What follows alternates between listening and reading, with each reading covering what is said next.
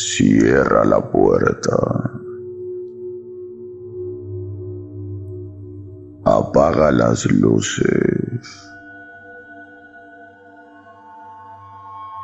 Conecta tus audífonos y prepárate para escuchar las historias más aterradoras transmitidas en un podcast. Este es Habla Pablo, el podcast del pueblo en su sección.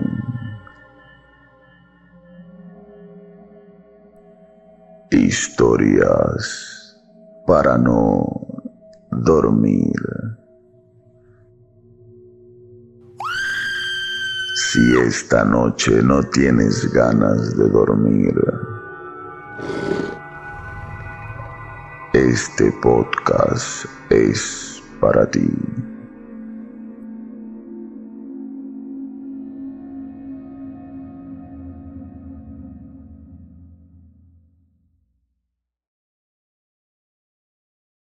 Muy buenos días, muy buenas tardes, muy buenas noches, muy buenas madrugadas o cuando sea que estén escuchando esto y sean todos bienvenidos a una sesión más de Habla Pablo, el podcast del pueblo en su sección Historias para no dormir. Créanme que la última vez que hemos grabado Historias para no dormir, al finalizar, hemos tenido una conversación muy importante acerca de las cosas que vamos a hacer en el canal para que ustedes este, se entretengan, ¿no? Para que lo vean. Cosas interesantes, obviamente, ¿no? Cosas trascendentales. Y en un par de semanas, ya en, o días quizá, va a salir un video que no es un podcast, sino es una pequeña investigación. ¿Se acuerdan que a principios de año les dije, aparte del podcast, vamos a hacer otras cosas que son también muy interesantes? Vamos a hacer este blogs, vamos a hacer eh, trabajos de investigación. Omar dijo que mini documentales, sí, algo así, le dije Omar, mini documentales, vamos a tratar de investigar acerca de algunas cosas. Hoy día una persona me dijo, este, hablen también de las muertes misteriosas de, de algunos personajes, ¿no? Que sería interesante, creo, también eh, comentar, ¿no? Cómo fue que se dio la muerte de algunas personas. Pero esperen un par de días más que vamos a lanzar un video muy chévere. Ya yo les iré diciendo qué día va a salir y todo, pero va a ser un video muy chévere que vamos a hacer. Vamos a ir al lugar exacto en donde ocurrieron los hechos de uno de los casos de los que hemos hablado en el podcast. No les voy a decir cuál, pero es uno de los más famosos. Vamos a ir al lugar, vamos a ir con nuestra lupa, ¿no? Con nuestra lupa, con nuestro... ¿Cómo se llama eso para, para ver las huellas? Ese, ese que se echan las mujeres en la cara. Con, con tu... ¿Cómo se llama esto? ¿Cuál, este? ¿Qué cosa es? Bueno, ya, vamos a ir, vamos a ir, vamos a ir y vamos a, a tratar de encontrar las huellas de este supuesto ser paranormal, a ver si Están lo a- encontramos. Están atentos detrás de cámaras, ¿no? Así es, va a haber detrás de cámaras también, va a haber detrás de cámaras. Pero por supuesto, este podcast y esta conversación no sería lo mismo sin los protagonistas ¿no? de esta conversación, que son nuestros queridos compañeros que nos acompañan y que aportan su punto de vista este, paranormal a toda esta conversación. Buenas noches, Omar Cruces. Hola Pablo. Alias hola, Pepe. ¿Quién es ese Pepe? No, no, no lo conozco. No lo conozco. Bueno, hola Pablo, hola Walter. Este, saludos a toda la gente que nos va a escuchar, nos va a ver por las distintas plataformas y Hola, Pepe. ¿quién? No, estoy saludando a un amigo. Ah, eh, ah, bueno, también seguro que no, nos va a escuchar en, en, este, en la plataforma. Bueno, saludos para Pepe, ¿no? Un gran poder conlleva una gran responsabilidad. Ok, así. Sí, este, no, sí, decirte de que la verdad, este, o sea, que estoy cansado. Se me cierran los ojos, estoy cansado porque tenía un día muy, muy full en, en el trabajo. Sabes que trabajar todo el día mirando la, la pantalla de la computadora Es horrible, es horrible, es horrible. es horrible. horrible y, Horrible, horrible. Pucha, aparte que también tuve un problema el día de ayer con un compañero de trabajo que... ¿Pero estás con los ojos cerrados o, Ah, no, ahí está, los abriste. No, ahorita, ahorita lo voy a cerrar porque me caen los ojos. Pero escúchame, escúchame, date cuenta que mucha de la gente que nos va a escuchar hoy va a estar exactamente igual como estás tú. Así un poco apesadumbrada, cansada por el trabajo, ¿no? Todo el día estuvo en la computadora, quizás como tú, etcétera. Y nuestra conversación, nuestra charla, nuestra cháchara, nuestra tertulia, va a hacer que se distraiga del día a día y pueda dormir en paz. ¿No es cierto? Así como tú hoy día vas a, vas a sacar parte de tus conocimientos que tienes en tu mente y en tu corazón y los vas a aportar en el podcast y te vas a ir a dormir tranquilo, lo mismo va a pasar con la gente que nos va a escuchar. Más bien voy avisando, como estoy con mi, siendo que mi cerebro está que hace cortocircuitos por el cansancio, de repente se me cruzan las ideas. ¿no? Ay, ay, ay, Por favor, acuérdate que ya hablaste del pata este de. ¿Cómo se llama? Este. Julio Verne. Julio Verne, ya dijiste todo lo que quería decir. Nada, que Julio Verne, yo me acordé que no terminé, no, ya dijiste todo. ¿Ya? Te hago acordar. Pero también está con nosotros el señor Walter Paredes, alias Pepe2. Walter, ¿qué tal? ¿Cómo estás? Hola, Pablito. Omar, ¿qué tal? Buenas noches. Aquí, zancochándome de calor, la verdad que el sol por acá del norte está bastante fuerte, bastante intenso. Este, nada, en realidad hoy día fue un día de descanso de trabajo, así que he estado en casa, haciendo labores domésticas. Sacándole cachita a Pepe. Ay, bueno, pues no, me, me tocaba descansar el día de hoy, así que eh, contento de ser aquí una vez más. Ya no sé exactamente qué número de episodio será este, pero con todas las ganas, como si fuese el primero. Este, Walter, ¿tú qué opinas de que, bueno, si tú estuvieras acá también nos acompañarías, ¿no? Pero tú qué opinas de que vayamos a hacer una incursión al lugar en donde sucedieron los hechos de uno de los tantos casos paranormales que nos ha llegado al podcast? ¿Qué pienso? Bueno, que es parte, está bien, ¿no? Para darle dinamismo al, al, a, la investigación, buscar otras fuentes también. Este, y ojalá eh, encuentren cosas interesantes, ¿no? Eso, ¿no? Quizás, quién sabe, quién quita de que encontremos algo. Porque puede ser que... Ahora, te voy, a, te voy a comentar, Walter, y para el público que nos ve y nos escucha, hay una persona de los tres que vamos a ir, una persona que desde ya tiene miedo. Ya tú debes saber quién es. Pepe el Vivo. Pepe Grillo, Pepe Grillo, Pepe Grillo. Pepe Grillo está como miedo. No, que el que busca encuentra, algo nos puede pasar, que no sé qué, ¿no? Está con miedo. Pero tranquilo, Pepe, nosotros te vamos a cuidar, ¿ya? Pepe, creo que Pepe tiene que chambear, de repente. Pero bueno, eh, como todas las semanas, hoy día tratando de comentar cosas este, chéveres, paranormales. Te comento, Walter, que el podcast anterior este, hemos hablado de un caso de conspiración bien bravo, que yo no sabía, creo que, que eh, Omar, que no sabían, pero gracias a una pequeña investigación que hice, salieron a relucir ciertos puntos bastante raros acerca de esta teoría de conspiración que hay sobre el Titanic. ¿Habías escuchado tú eso? Mm, sí, creo que alguna vez, ¿no? Sobre, para hundirlo. Exacto. algo, algo, algo, algo he escuchado alguna vez sobre eso. Es una teoría bastante loca. Bueno, no bastante loca, de verdad, ahora que lo pienso es bastante... Tiene, tiene sentido, tiene sentido. Pero bueno, si no han visto el episodio anterior, que le estaré poniendo algo así que tenga que ver con el Titanic, vayan y escúchenlo, por favor. Omar Cruz es como los hombres. ¿Qué traes tú para esta semana? Bueno, este, la verdad que no sé si decir que es algo, algo misterioso, ¿no? Pero justo en la tarde, de, casualidad, encontré un, un este, una especie de... Artículo. artículo, sí, este, que me muero de sueño porque te lo pasé en WhatsApp, ¿no? A ver si lo puedes mostrar sobre creo que es lo que podríamos de repente eh, conversar un poco, ¿no? Acerca de la, la futura longevidad del ser humano, ¿no? Prácticamente nos vamos a convertir en Matusalén, ¿no? Claro, la posibilidad de vivir más, dices tú. Sí, lo que yo, oye, ¿cómo es, no? Pero yo de casualidad encontré este artículo y bueno, pues este, hablaba acerca de que ya este, millonarios de este mundo se están reuniendo ya para definir este, todo lo que va a ser el, el proyecto el proyecto de este de poder prolongar la vida del ser humano, ¿no? ¿No? No sé si lo tienes ahí. Sí, ¿quieres que lo lea o lo comparto por la pantalla? Las dos cosas, bueno, porque no, no, no, no, no, no, no es mucho, pues, no, no. A ver, vamos a compartirlo. Ya, a ver, acá está. Dice, vivir para siempre.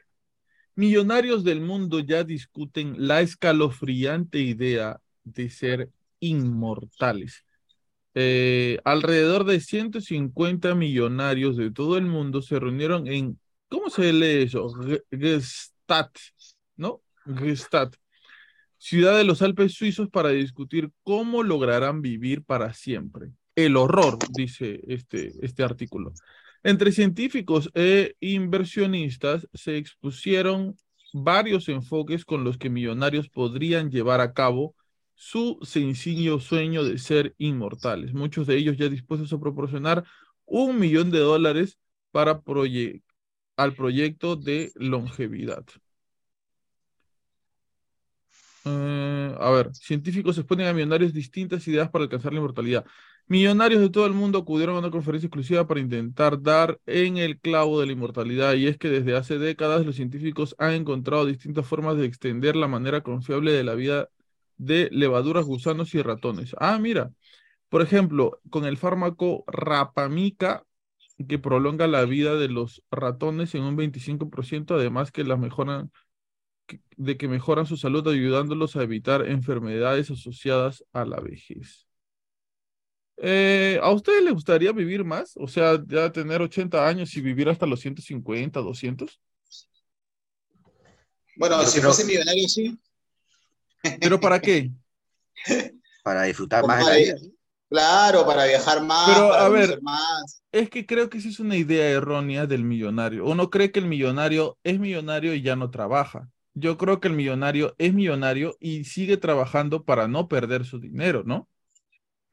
Pero en el caso de estos. Pero tienes que disfrutarlo también, pues, ¿no?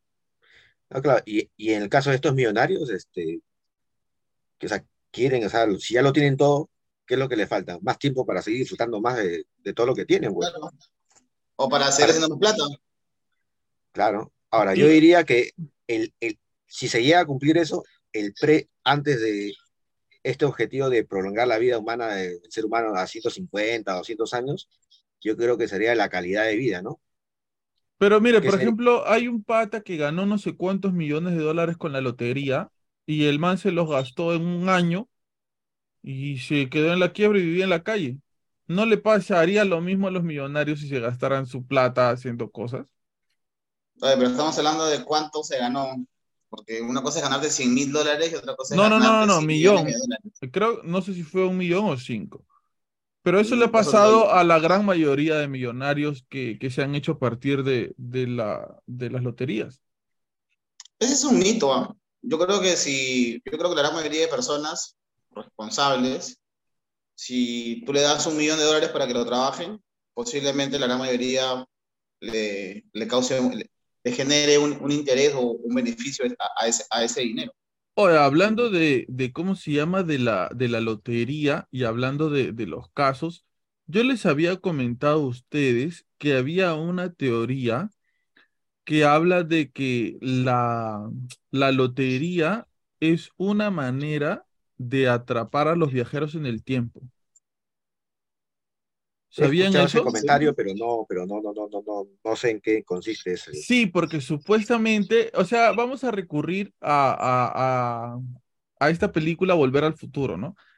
Eh, creo que es en la 2 o en la 3, en la que el villano viaja al futuro y le entrega a su, a su yo más joven, le entrega este, un, un, este, un cuadernito donde están este, los resultados de todos lo, lo, los acontecimientos históricos que van a ver y que a partir de, de eso él se puede hacer este millonario. Entonces, este, lo que hace es entregárselo un toque. Es un libro de apuestas. Exacto. En el libro de apuestas están todos los resultados de todos los, los partidos. Con eso se hace millonario. Exacto. Entonces, tomando este, en cuenta eso, ¿no? Eh, algo parecido podría este, suceder, ¿no?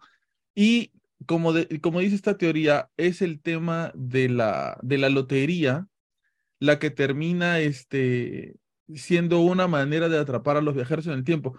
Una manera un poco, un poco rebuscada, creo yo, ¿no? Porque eh, un viajero en el tiempo no, no sé si su objetivo sea ser millonario, ¿no? Si yo fuera un viajero en el tiempo, mi primer objetivo, o sea, sí sería tener dinero para alimentarme, creo yo, o para comprar cosas, pero mi objetivo principal sería ir a ciertos puntos de la historia para conocer cómo fueron, o para agarrar una reliquia, o para tomarle una fotografía a Jesús, ¿no? Como el libro, ¿te acuerdas, Walter? Este, este, ¿cómo se llama ese, libro? Este... Caballo, de Troya. Pues. El caballo de Troya de JJ Benítez, ¿no? O el libro, este, Operación Jesucristo, creo también tiene una... Ah, de Mandino. Claro, plantea una idea parecida, ¿no? Ese sería mi objetivo como viajero en el tiempo, no necesariamente hacerme millonario, bueno, al menos yo, ¿no? Pero, ¿y si la malogras? ¿No dicen que si viajas al pasado puedes cambiar el futuro? Claro, pero ahí ya tendríamos que presuponer la idea de que hay una sola línea temporal, si es que existen los viajes en el tiempo. Si hubieran varias, malograrías un futuro, pero otro no. Justo yo estoy viendo en Amazon Prime, no sé si has visto este, una serie nueva que se llama La Periferia. No sé si, si sabes o han escuchado ustedes de La Periferia. No, no, no. Pasa que, la, bueno, la serie todavía no la he terminado de ver y tampoco no, la temporada no, no, acaba. Pero tiene un concepto de viajes en el tiempo, un poco, para mí nuevo, ¿eh? Nuevo. ¿Qué, ¿Cómo, cómo va? ¿Cómo va? Lo que pasa es que al principio, este, ¿qué pasa? Que hay un grupo de jóvenes que son contactados y este, y este, son contactados y los hacen, los hacen que participen en, en, juegos virtuales, ¿no? O sea, ellos se meten en un avatar y empiezan a, de esta manera, este, a, hacer tareas, pues, ¿no? Y uno puede pensar que en la serie se trata de eso, ¿no? Que te metes al cuerpo de un robot y, y en, ese, en ese robot, bueno, este, empieza a hacer este, varias tareas, pues, ¿no?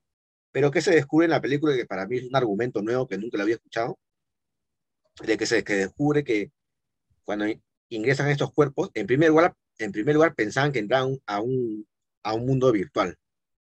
Luego se dieron cuenta que no era.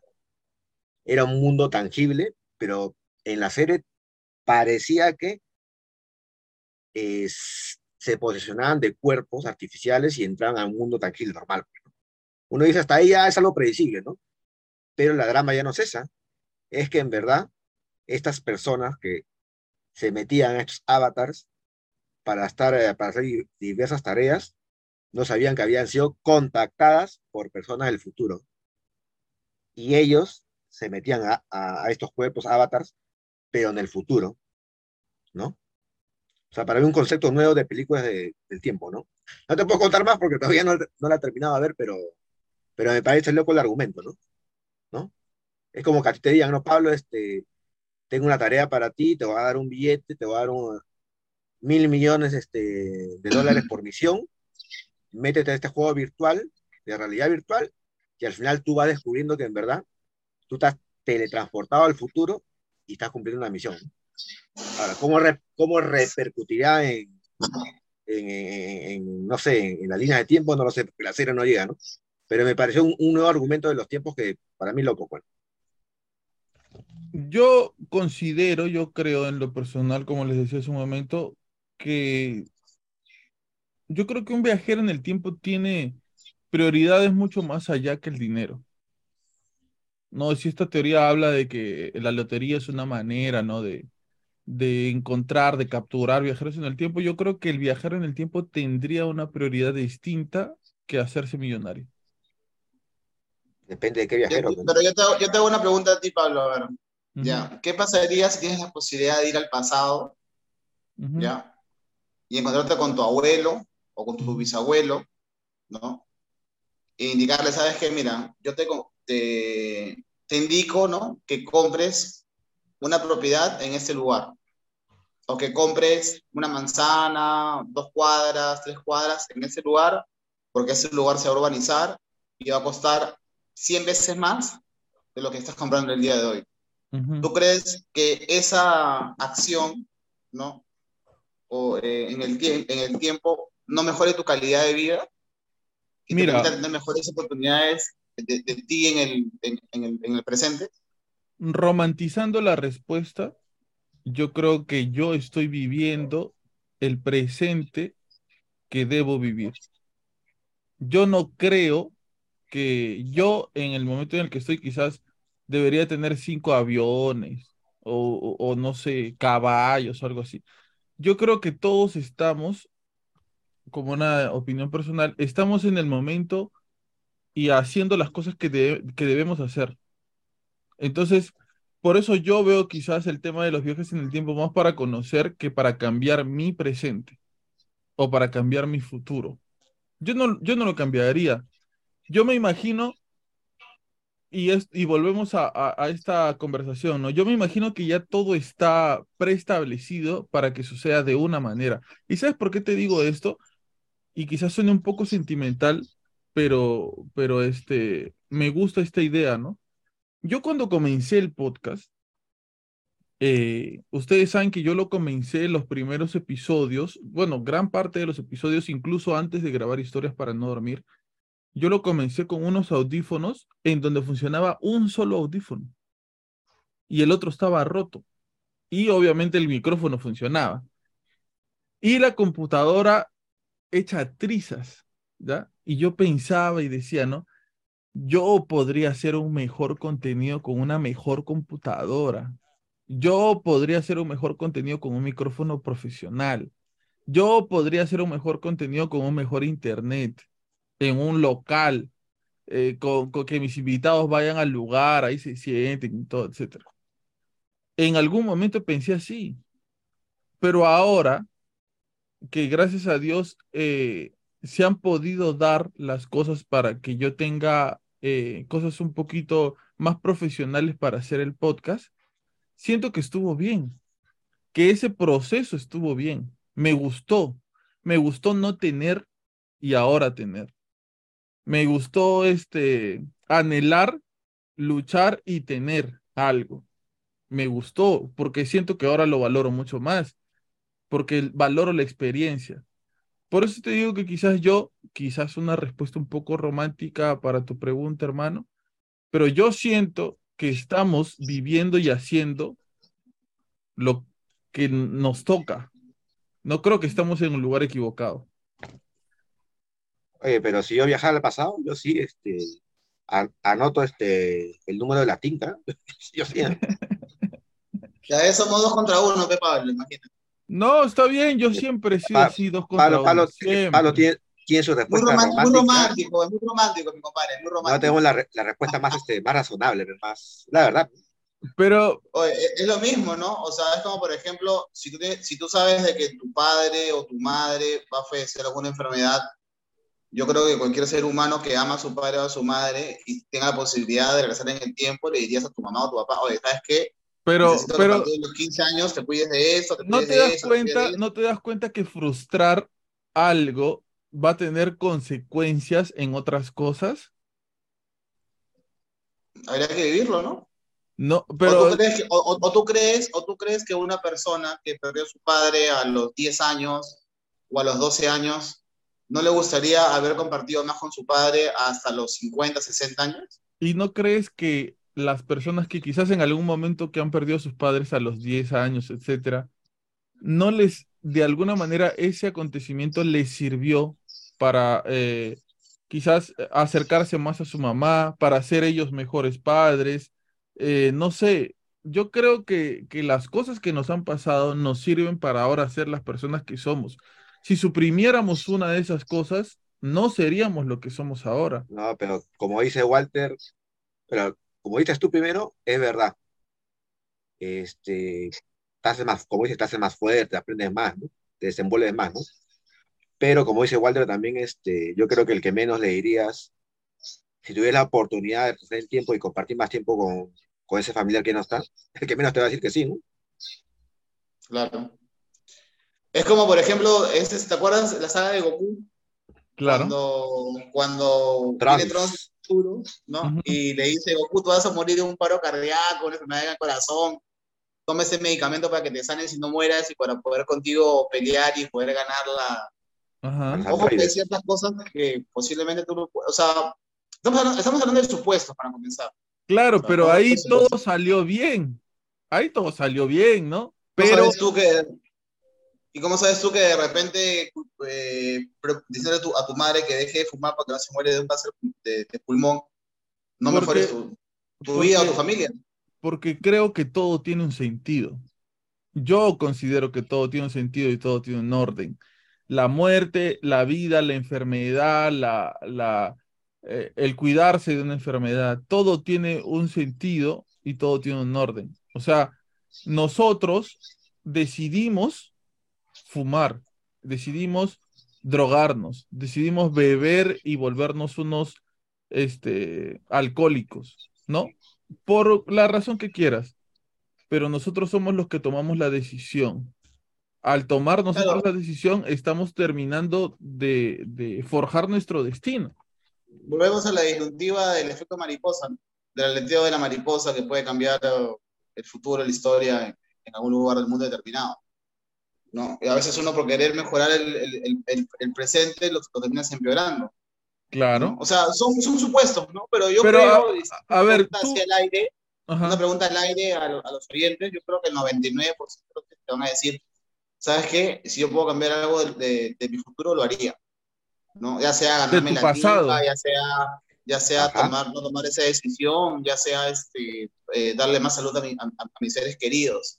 Y por ahí habrá uno que otro romántico como tú, ¿no? Que va a decir, no, lo que pasa es que eso a mí me ayudó a ser mejor persona, ¿no? Si no, no, Pero- por eso soy lo que soy. ¿no? Pero escúchame, escúchame. Tú, ya, ponte, vamos a ponernos en, en este supuesto, ¿ya? Eh, no sé, la tinca. No, ya, juega estos números a la tinca, gánate la tinca. ¿Tú crees que si tu, tu papá si hubiera ganado la tinca cuando tú tenías un año, en este punto de la historia, ¿tú sentirías más amor por tu viejo? Es que eso es algo que no te podría responder porque no lo he vivido. Exacto, pero Tendría- estamos hablando de Tendría que haberlo vivido Dame una- decirte, ¿sabes Dame una, Sí. dame una respuesta de Si mi padre se hubiese ganado la pinta o hubiese millonario, tengo por seguro que el día de hoy no estaría aquí grabando. Eso es lo que, es lo que te puedo decir. De repente ya, ya tendrías tu como 100 canales. Yo ya sería el dueño de YouTube. Pero, pero es que estamos cayendo en la idea de que el dinero es felicidad y eso no es verdad. Puede Hombre, abrir oportunidades, es que puede dar depende cómo utilices el dinero. Depende Mira, de cómo utilices el dinero. Ya, claro, o sea, oye, dicen, dicen ya que el dinero no da felicidad, Que el dinero da tranquilidad. ¿no? Claro. Pero imagínate a una, una persona que, puta, compadre, que a su hijo no lo van a dejar ingresar a la universidad porque no, no tiene para pagar la, la mensualidad. Claro, pero estamos hablando de hechos puntuales, pues. Pero eso es un hecho puntual, ve loco. No, o sea, ¿cuánta gente, Este no es un hecho cuánta, puntual. cuánta gente le, le pasa eso en el día a día? Hay una O, o tienes a frase, tu madre en una clínica y no puedes pagar la clínica o la operación. O sea, yo sí creo que el dinero dentro de todo te da algo, bastante tranquilidad. tranquilidad, sí. Claro, tranquilidad. también. No, yo creo que felicidad. Tranquilidad No, sí, sí. porque Yo sería bien porque- feliz, ¿ah? siendo millonario, te, lo- te soy sincero. tranquilidad sí, porque quizás en, en, en el lado de la salud, ¿no? En el lado de, de que tu familia esté cómoda, en un lugar cómodo, ¿no? Segura, etcétera. Sí, ya tiene, sientes esa tranquilidad. Pero que, este, hijo, ¿no me quieres? Mil dólares para que me quieras. ¿Ahora me quieres, hijo? Sí, papá, sí te quiero bastante. ¿Así funciona? No, no porque eso depende mucho de la formación que tú le des a tus hijos, ¿no? A tu familia. O sea, Pero tú obviamente que crees, se ¿tú crees que estás que preparado para ser millonario, Walter? ¿Qué cosa? ¿Tú crees que estás preparado para ser millonario? Recontra preparado, recontra, recontra preparado ya hace tiempo, ya. María, que- Dios, de una vez, manifiéstate. No sé. Ya, ya toca, Yo- ya toca. Yo siento que si es como si ¿Has visto, ¿Han visto esa película este, en la que Jim Carrey hace de Dios? Ah, Todopoderoso, ¿no? Sí, Todopoderoso. Llega un momento de la película en que a él le llegan muchas oraciones y él dice, ¿saben qué? Yo los voy a hacer feliz a todos, ¿no? Y les cumple los deseos a todos, pero te das cuenta que todo lo que todos querían hace un caos. No está bien, porque no todo lo que nosotros queremos quiere decir que es bueno para nosotros y con el tiempo lo terminamos entendiendo. Incluso siento yo, voy a atrever a decirlo, voy a atreverme a decirlo, incluso creo yo la muerte. Pero igual, si tú preguntabas en el, en el podcast a la gente que te respondiera una pequeña encuesta, yo creo que la mayoría te diría ser millonarios y de repente hacer algo para que se prolongue más el tiempo con, con aquel ser armado que ya no está. Por ahí, por ahí habrá uno que, que, que dirá, no, este, que yo voy a donar mi dinero a la África. Ahora, pero- que haya Pero, pero no, África. pero ustedes no creerían que sería egoísta decir, ¿sabes qué? Yo quiero que mi ser, el ser que yo amo, viva más.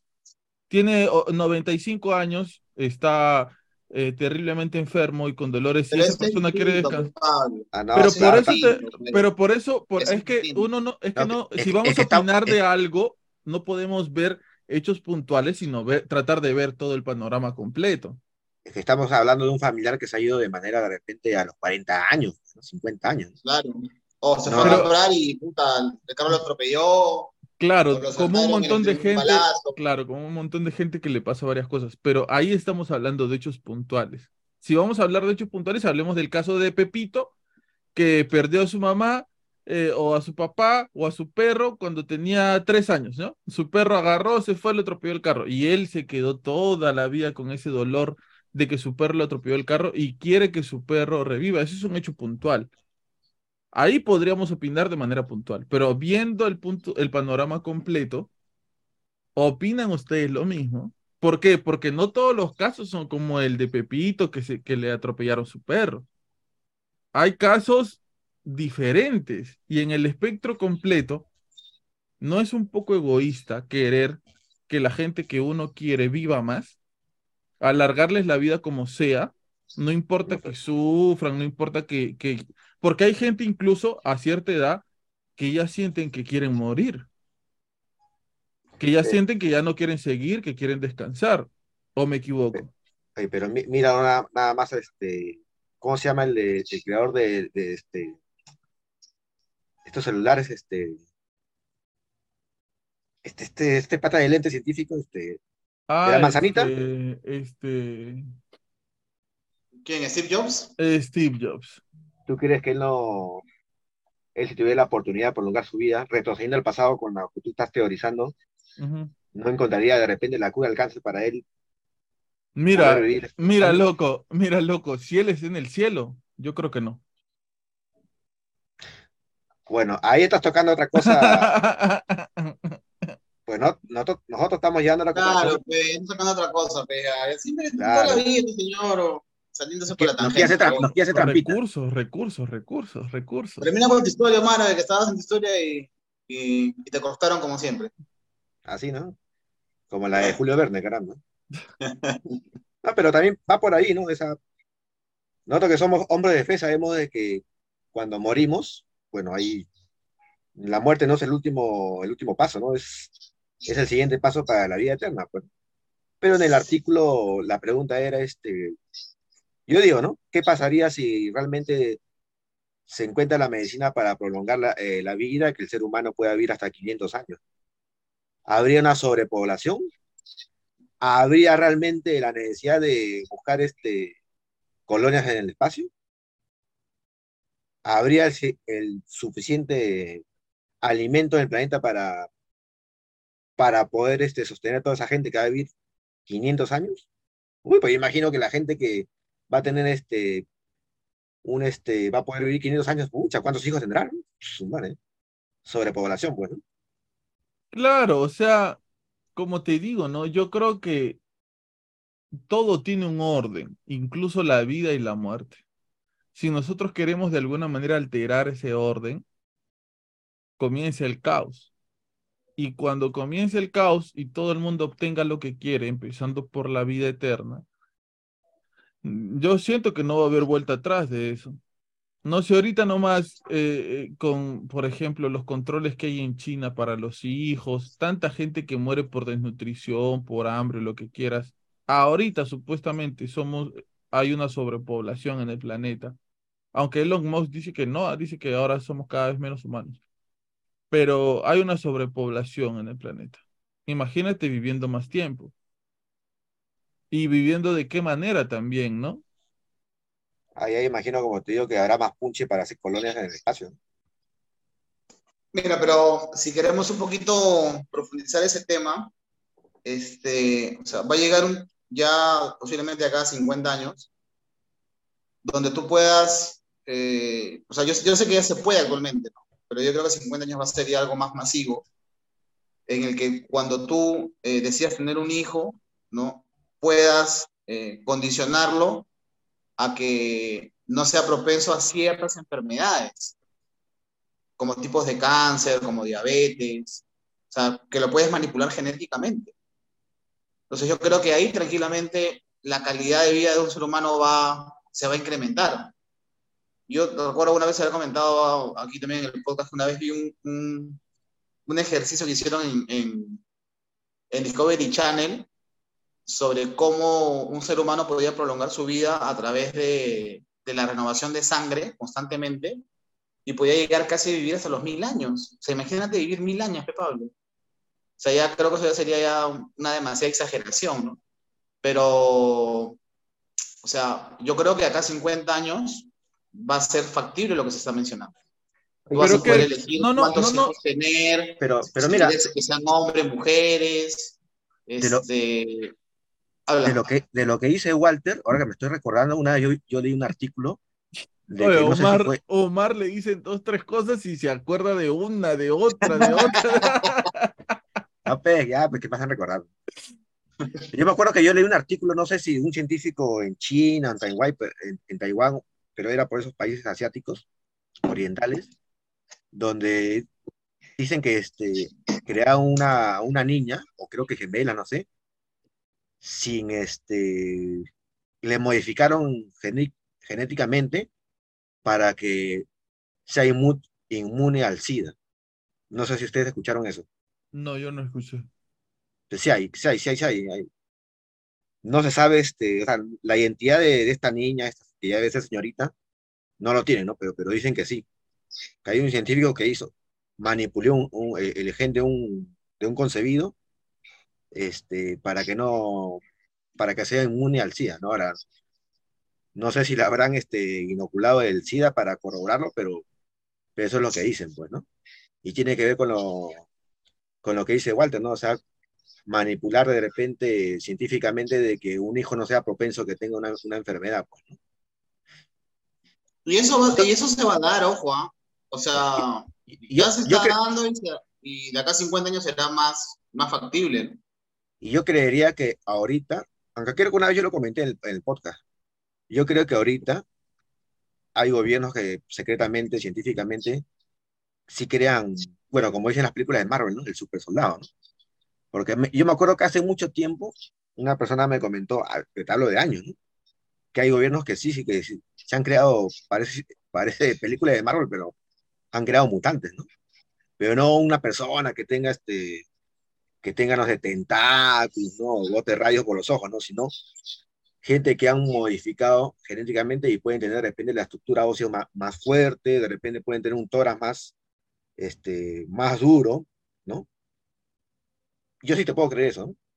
Que pueden haber experimentos, ¿no? Si, si ya se pudo hacer la clonación este, de la abeja Dolly, ¿no? Sí, pero se murió pues la abeja Dolly, pobrecita. Ahora, si nosotros viviéramos mil años, ¿No nos pasaría lo mismo que le pasa este, justo ahora que hablamos de, de los personajes de, de, los cómics? ¿No nos pasaría lo mismo de lo que le pasa a Wolverine? Que él por su, por su, este, por su don de, de curación, curación, de, curación, de, regeneración, su, su, él le, le, ocurre una enfermedad y su cuerpo lo regenera. Le ocurre hasta incluso la vejez.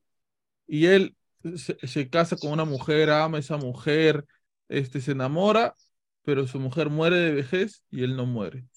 Tiene hijos, sus hijos mueren y él no muere. Tiene amigos, sus amigos mueren. Él... Crea un podcast, el podcast muere, él sigue vivo, ¿no?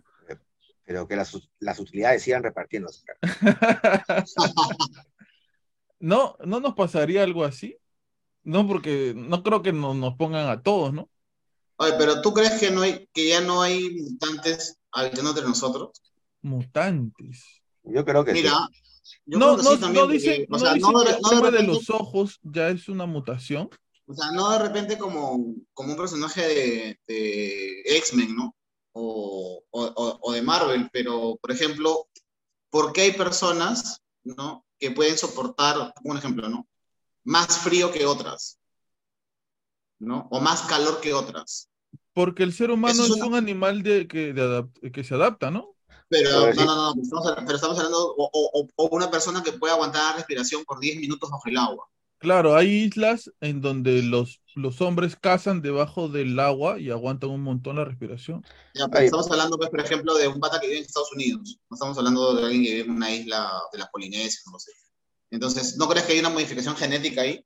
Sí, Porque no todos podemos eh, aguantar el- la respiración 10 minutos bajo el agua. O sea, Dice- yo creo que ahí va- dicen que incluso que el iris de nuestro ojo sea diferente, eso ya es una mutación. Pero mira, o sea, yo lo, de lo que dice Walter, y bueno, tú, tú le has dicho que prácticamente es una es parte de la evolución, ¿no? Pero yo, yo puedo creer que científicamente sí pueden modificar eso en el ser humano. De repente, en el caso de una persona que puede aguantar más tiempo debajo del agua, le pueden, no sé, pueden modificar de tal manera que los alveolos de- del pulmón, no sé, sean más grandes y va a soportar este, más tiempo respirar sin, bajo el agua, pues. Ahora, a mí por decir, hasta ahorita, a mí no me han salido las muelas del juicio, o sea que soy mutante. No, eso es que no te han dado la suficiente leche de niñito, creo. Ah, la mierda, no, no tengo. Estás descalcificado. Este, eh, yo, mira. Yéndome al, al punto de vista conspiranoico, yo te podría decir que considero que sí existen este, mutantes y que incluso, eh, ya, mira, me voy lejos, están infiltrados en algunas guerras y puede que algunas personas los hayan confundido con los reptilianos. Ya me, me voy, pero recontra lejos ya. Este, Recontra eh, lejos. ¿Y saben ¿y sabes qué? ¿Y saben qué nos lo, nos lo advirtió? Vi invasión extraterrestre. Oye, pero acuérdate lo que sabes que conversamos con Aarón sobre las personas que él que dijo que, bueno, desde su investigación, que sí, sí hay personas de que, o sea, sí hay personas, bueno, di- dijo que todos estamos en la posibilidad de tener este, este, ¿cómo lo puedo decir? Este, cualidades especiales, ¿no? Hasta como el tema de la premonición, todo eso, pues, ¿no?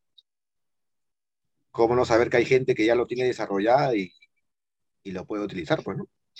Si vamos a las, a las películas de Marvel, serían lo que son los mentalistas. Hoy, ¿verdad? Hoy día creo que les... Bueno, sí, creo que hoy día es, es posible. Eh, vamos a, pasar al, al tema que, que, que Walter hoy día nos va a, a, ¿cómo se llama?, a comentar. Pero vamos a, a cerrar con algunos conceptos sobre, sobre este tema de vivir para siempre. Yo considero que vivir para siempre no sería un privilegio. Yo creo que sería más bien una carga difícil de llevar. No, ya no vivir para siempre, vivir más de los 80, 90, 100 años, no, más de los 100 años que muchas personas llegan a vivir, ya creo que sería demasiado. Yo he visto a un montón de personas ya ancianas querer ya descansar. Ya incluso su misma mente no aguanta. Ya, ya se quieren dejar ir, ¿no? Ya, pero eso yo creo que también depende mucho, Pablo, de cómo llegues tú a esa edad. Porque, por ejemplo, si a mí me dicen que, vas a- que, que voy a vivir 200 años, te pongo un ejemplo, y me dicen, de esos 200 años que vas a vivir, 190 lo vas a vivir como si tuvieses 20 años. Y los últimos 10 ya lo vas a vivir como una persona ya de 70 años. Entonces... ¿Aceptas? Yo creo que si me dicen eso, yo sí me animaría a vivir 200 años. Te digo, obviamente, si tú lo planteas desde el punto de vista que yo llego a los 80 años ya casi usando pañal y meándome y que me hagan vivir hasta los 200, ya, pues eso ya sería pues ya... No corre, una, no corre, no corre. Una salvajada, una cadena perpetua, ahí ya pues yo mismo me hago la, inyección letal. Ahorita nomás a los 40 y cuántos está que le duele la rodilla, le suena la espalda, quiere vivir 200 años. Pero por eso te digo, todo va a depender de la calidad de vida que me ofrezca. ¿Te das cuenta, Walter, que Genaro Delgado Parker siempre hace sus, ¿no? Manda sus comentarios, pero así con una, con una guardada, pues, una, doble interpretación para que caigamos. Este, Walter, ¿qué cosa nos querías compartir tú esta semana? Pucha, la verdad que este, estaba más o menos viendo qué podía hablar el día de hoy en el, podcast, ¿ya? Y me, me, toqué con el tema de... Eh, yo les hago una pregunta a ustedes, ¿no? Para ti, Pablo, para ti, Omar, ¿qué cosa es la numerología? Yo creo que la numerología es la ciencia que estudia la relación que existe entre los números y las coincidencias o, los hechos que pueden este, acontecer en nuestro día a día. No es una correlación que existe entre lo que nos sucede con los números. Es una manera de, leer o explicar este, nuestro, mm, nuestra vida o nuestro destino, nuestro futuro. Es como una... Bueno, dale, dale, Omar. Es como... ¿Y para ti, Omar? creo que una vez he escuchado ese concepto, no sé si lo estoy confundiendo, pero creo que es prácticamente como leer los acontecimientos de repente del futuro a través de los números, número de nacimiento, no sé, este, número, fechas, ¿no? Numéricas, todo lo que tiene que ver con números, pues, ¿no? Claro, hay los números tienen un sentido, códigos, ¿no? Claro, hay muchas definiciones en internet, ¿no? Mencionan que es una ciencia, ¿no? Mencionan sobre el tema de verlo como, como algo de, para adivinación, de esoterismo, que los números tienen un significado para ciertas eh, circunstancias. Pero a mí no me gustaría eh, tomarlo desde el lado de vista esotérico, ¿no? Me gustaría verlo un poco más del, del punto de vista racional. Científico.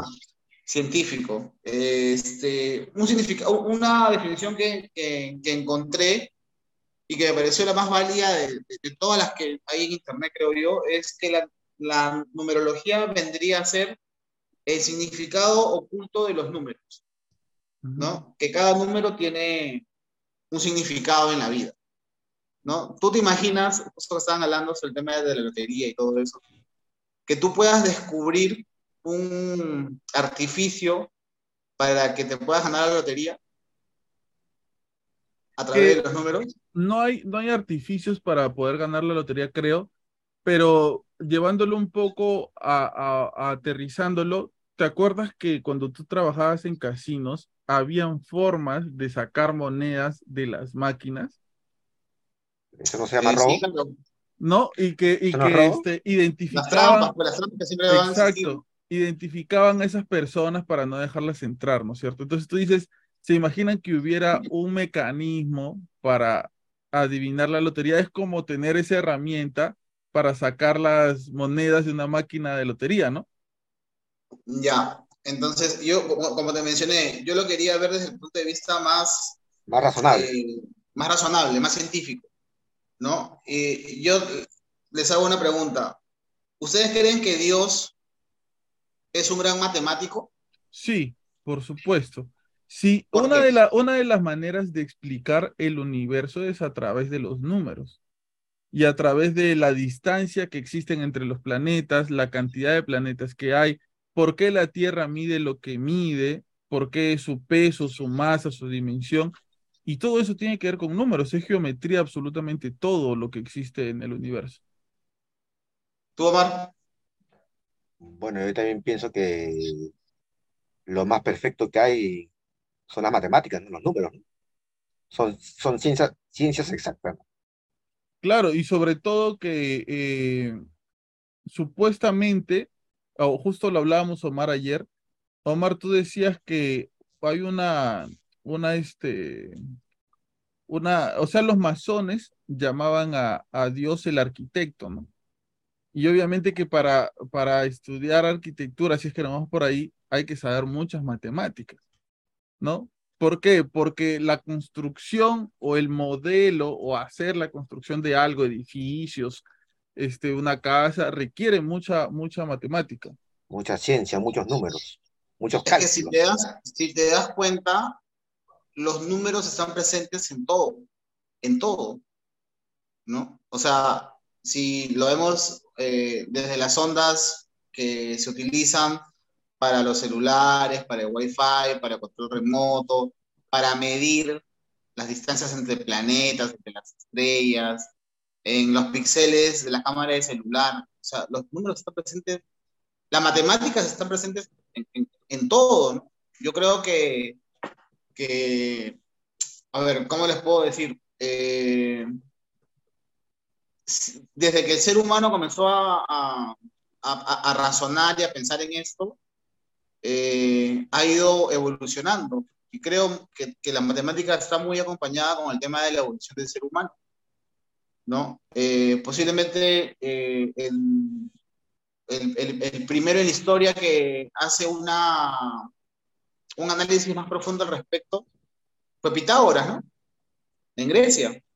Eh, con el número pi, con, las, con, con el triángulo perfecto. Este, se menciona que Pitágoras hizo una, un estudio en Egipto. Y tú te imaginas, eh, para hacer esos mausoleos, para hacer esas pirámides, ¿cómo lo hicieron? Con cálculos matemáticos. E incluso claro. eh, la teoría que habla acerca de que nosotros eh, vivimos dentro de una matrix, ¿no? Para hacer eso, o sea, hacer este, un, un, un programa en donde pueda existir algún tipo de inteligencia artificial, también se necesitan números. No como en la película Matrix, ¿no? Donde aparecen esos números así bajando de verdes con un fondo negro. O sea, para hacer todo tipo de, de códigos para que algo funcione, si es que nosotros vivimos en, un, en una Matrix o algo así, ¿no? También se Todo necesitarían números todo es medible, o sea, es, es, es interesante, ¿no? Yo creo que, eh, creo que la clave para, para dominar el universo es, son las matemáticas. Si lo vemos desde, desde, desde ese punto de vista, ¿no? O sea, yo, yo, no quiero tocar el punto de vista, como te, mencioné, como te dije, de la adivinación, Esotérico. porque en Internet hay mucha, hay, hay mucha, información sobre eso, ¿no? Sobre, sobre el tema de, de tu número de nacimiento, sobre este eh, todo, te, todo te lo, te lo, evalúan, ¿no? Este, a qué hora naciste, qué mes naciste, qué año naciste, tu nombre también tiene un, una simbología y todo eso. Pero yo lo quiero ver desde el punto de vista, como te mencioné, como, como te mencioné es un rato más eh, científico, ¿no? Y está demostrado de que, de que si el ser humano ha podido llegar al espacio y está en, bueno, no sé si decir la conquista del espacio, eh, ha sido a través de las matemáticas y de la importancia de los números en la historia de la humanidad. Y si y ha fallado, que... ha fallado también por equivocarse en las matemáticas, ¿no? Pero por no haber hecho un cálculo correcto. Exacto. O, o la fórmula correcta. Exacto. ¿No? O sea, es un tema muy, muy, muy interesante de estudiar, muy profundo de analizar posiblemente. Ojalá en algún momento puedas eh, entrevistar a un, a un numerólogo. Un, no sé si, claro, pero un numerólogo que esté enfocado al, al, tema sí. científico. Me, me sorprende Porque... mi me sorprende mi alumno Walter, ¿no? Cuando le enseñaba estadística, había, que había, que golpearle para que, para que aprenda. Es que, es que, es que y, y daba, si dos veces, ves... daba dos veces el mismo examen, y no lo jalaba, las mismas preguntas. O sea, por ejemplo, Con todo en, historia del Perú, en la historia del Perú, de la, la, dualidad, ¿no? El día y la noche, ¿no? Si lo vemos desde el punto de vista que el sol es bueno, que la luna es mala, ¿no? Algo así. Si lo ves desde el punto de vista de la Biblia, ¿no? El número 7 tiene un significado de perfección, ¿no? Siete sacramentos, los siete sellos del Apocalipsis, los siete días de la semana, el número 10, los diez mandamientos, este, el número 12, días. ¿no? el número 12, las 12 tribus de Israel, los 12 apóstoles, 40 días. los 40 días de Egipto, los 40 Me años parece, este, me parece que el 7 es eternidad y el 3 es perfección. Sí, no, no lo tengo bien claro, muy claro ahorita, pero, pero también, si te das cuenta, los números están dentro de todas las historias o, to- o- o de todas las culturas importantes en. Claro, como No. cuando le preguntan a Jesús cuántas veces tengo que perdonar a mis enemigos, ¿no? 70 veces 7, ¿no? Exacto. ¿No? Entonces, este, interesante. No sé qué opinan ustedes sobre Sí, sí, sí, yo te juro que yo pensé que lo ibas a abordar por el otro punto de vista este, esotérico y ya te iba a molestar, pero No, desde, desde este, porque yo dije ahorita habla de la, de la, ¿cómo se llama eso? que De la rumbología, ¿no? Esa, esa gente que adivina el futuro a través del trasero de las personas. el voto, el voto, el voto. Sí, sí, sí, ¿no? Porque, porque, o sea, hay, hay personas que llevan, lamentablemente, algunas ciencias que sí son serias al ridículo, ¿no? Y ya uno se queda con el cliché de eso. Pero sí, me parece súper interesante este tema. Voy a, voy a anotar en mi cuaderno que aparte de buscar, porque ahorita yo les prometí, lo estoy buscando a un terraplanista, voy a buscar también un numerólogo. Sí, Omar. Y hablando de los números, ¿te acuerdas cuando hablábamos acerca de, bueno, una vez lo comenté, bueno, usted también sabe de las primeras ondas que se mandaron al espacio con esos discos dorados, que a través de, de códigos binarios y de Ah, claro, matemática, sí.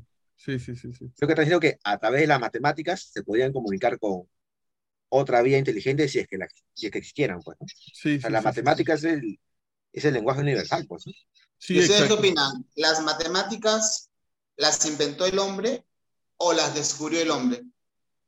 Yo creo que las descubrió. Yo creo que todo en el mundo es matemáticas, ¿no? Hasta el recorrer, el tiempo que uno debe pensar que se demora recorriendo de acá hasta el paradero es matemáticas, ¿ya? todo, o sea, la gravedad, ¿no? O sea, yo creo que si tú formulas la pregunta correcta, las matemáticas te van a dar la respuesta correcta.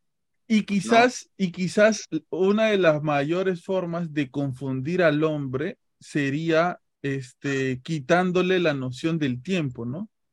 ¿Por qué? Porque algunas personas, por ejemplo, este, cuando se pierden en lugares en donde no saben cuándo es día y cuándo es noche, no sienten cuándo tienen que dormir y cuándo tienen que estar despiertos, ¿no? El tiempo, eh, eh, eh, la- las horas en que ellos viven, porque hay personas, no sé si ustedes han visto, que a veces se, les cae una avalancha encima y les tapa todo.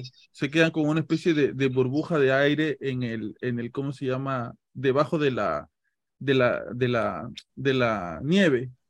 Entonces están tapados por todo o están en su casa y les cae un montón de nieve encima y les tapa todo. Y al no tener un, un mecanismo por el cual saber en qué momento del día están, no pierden la noción y, no saben cuándo dormir o cuándo no. O la gente que se pierde, por ejemplo, en las islas, para tratar de saber más o menos eh, eh, lo que lo primero que al parecer hacen es ir contando cuántos días llevan perdidos para tener una noción del tiempo que ha transcurrido, ¿no? Y la distancia a la que puedan estar. Entonces sí, estoy totalmente de acuerdo. Las matemáticas están en todo y, y puede que, no puede, no, eh, puede que el arquitecto del que hablaba Omar sea el mayor matemático de todos. ¿No, Omar lo comía?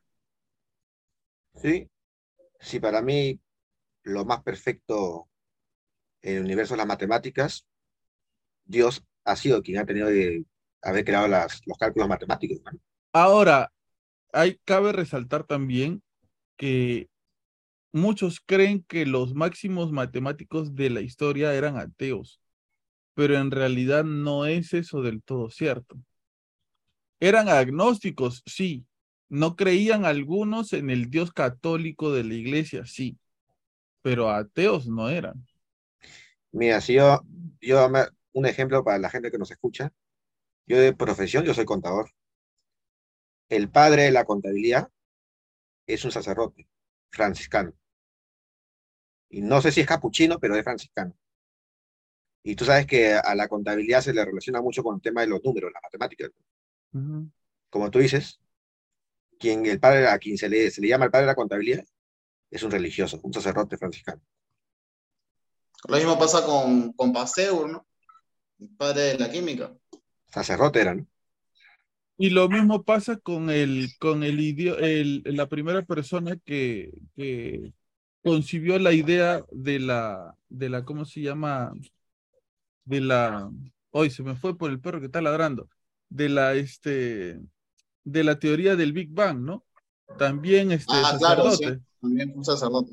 También sacerdote. Entonces, Lo que pasa es que yo creo que cualquier persona ya que llega a un nivel de, no sé si decir iluminación, no sé si decir de madurez, o de un estudio profundo de, del universo, o sea, te das cuenta de que, de que para que el universo haya sido creado y para todo el orden que tiene, o sea, tuvo que haber, tuvo que haber un arquitecto superior, ¿no? Tuvo que haber un, ente, eh, uno que planificó y diseñó todo.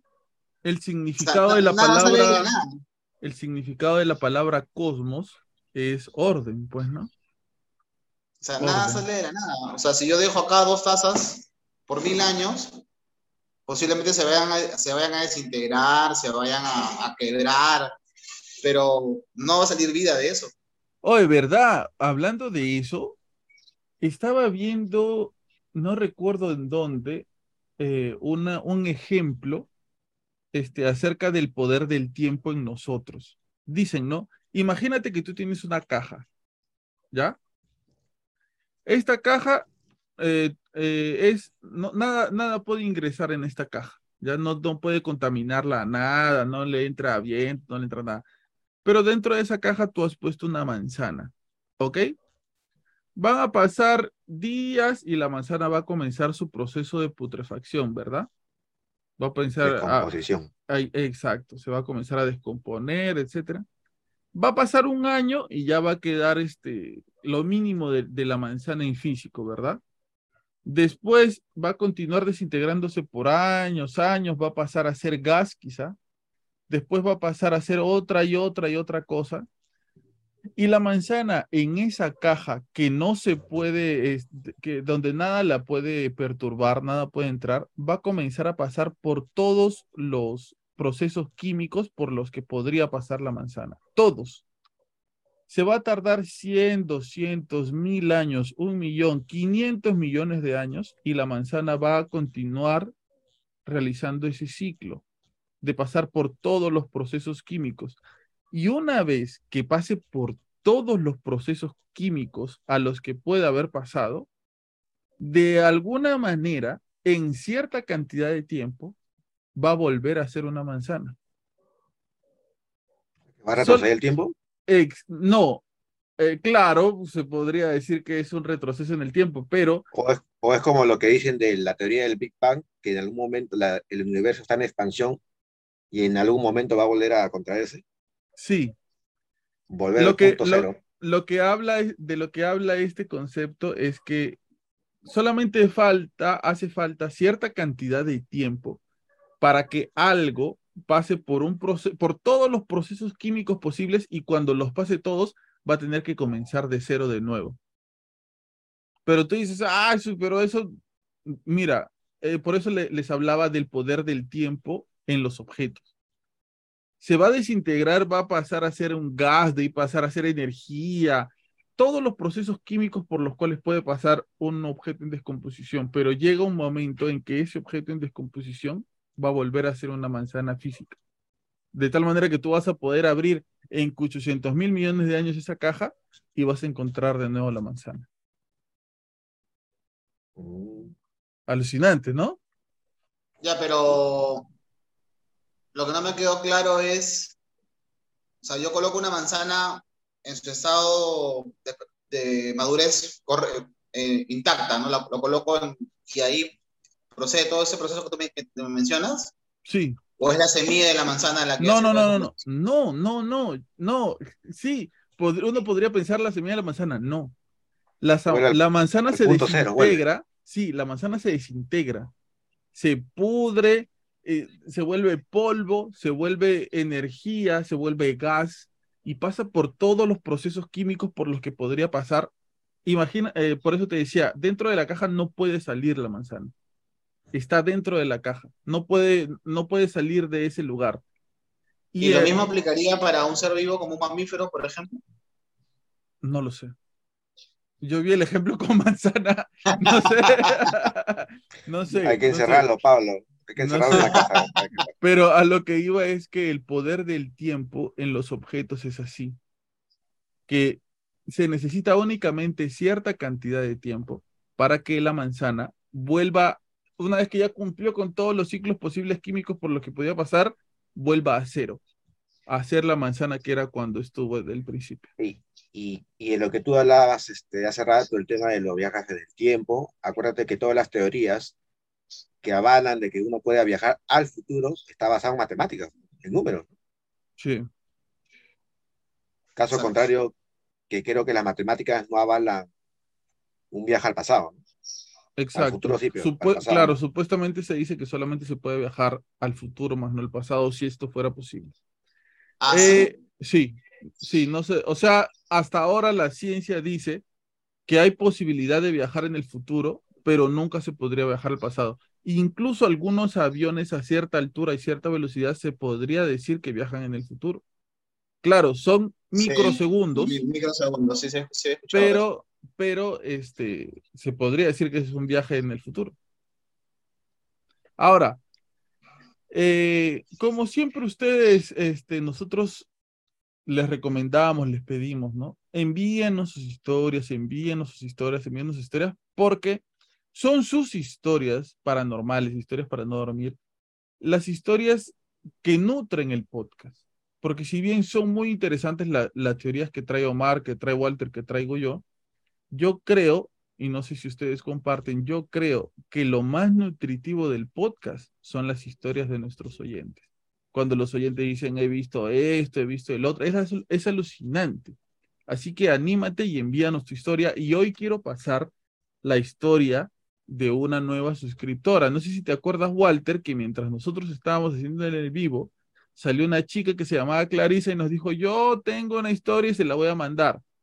Sí, claro, sí, pues, Clarisa nos ha mandado su historia para no dormir. Yo lo leí en el chat en vivo. Un saludo para Clarisa. Gracias, Clarisa, por darte tiempo. Sí, Pepe, Gracias, Clarisa. No, Pepe, tú no agradezcas porque tú nos estás en el en vivo. Ah, Entonces, este, Vamos a pasar su historia para no dormir en vivo hoy y después comentamos acerca de lo que opinan los expertos en este tipo de historias. Vamos a ver ustedes qué piensan. Debo recalcar y debo decir que antes de, esta, de este audio, Clarisa me mandó dos audios más en donde eh, nos felicitaba por el programa, lo cual agradezco mucho, Clarisa, y nos alentaba a seguir. Así que yo les comparto esta, este saludo y estos ánimos de Clarisa. Nos dice que estamos haciendo una muy buena labor.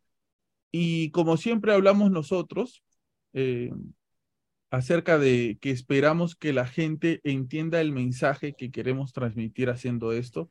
Yo creo que Clarisa es una de las personas que lo ha, ha entendido muy bien y este, gracias a eso es que se animó a mandarnos su testimonio. Así que Muchachos, Clarisa les manda saludos y nos dice que estamos haciendo un buen trabajo y nos insta a continuar así. Ahora Gracias. ¿Listos? Dale, dale. Yo soy una paciente AR, condición alto riesgo. AR significa artritis reumatoide.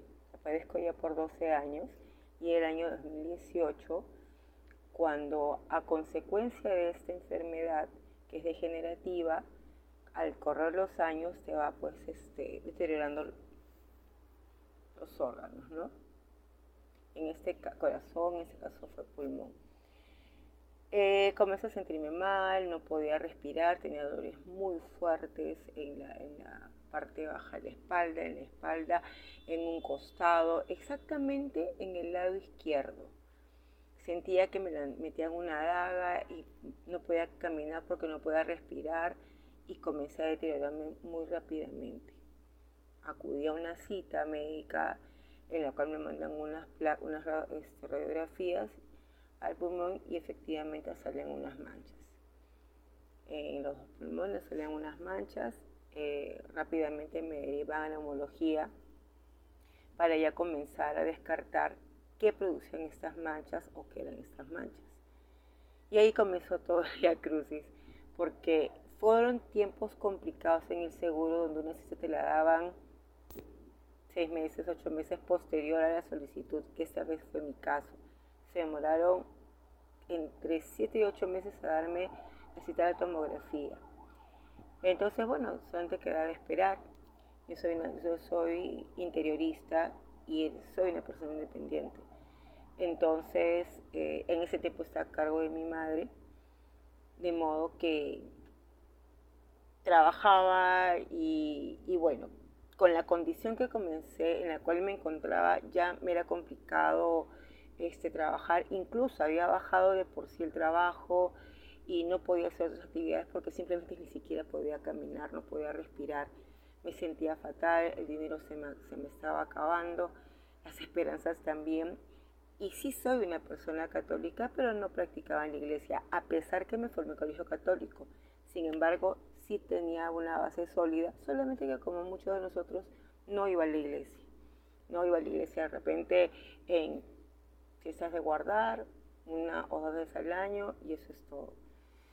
Sentí una necesidad muy grande de ir a la iglesia. o sea, yo quería ir a la iglesia y salía y caminaba. La iglesia me quedaba cinco cuadras. De modo que, pero yo lo hacía pues media hora, caminaba despacio y iba a decir, yo tengo que llegar, tengo que llegar como una meta.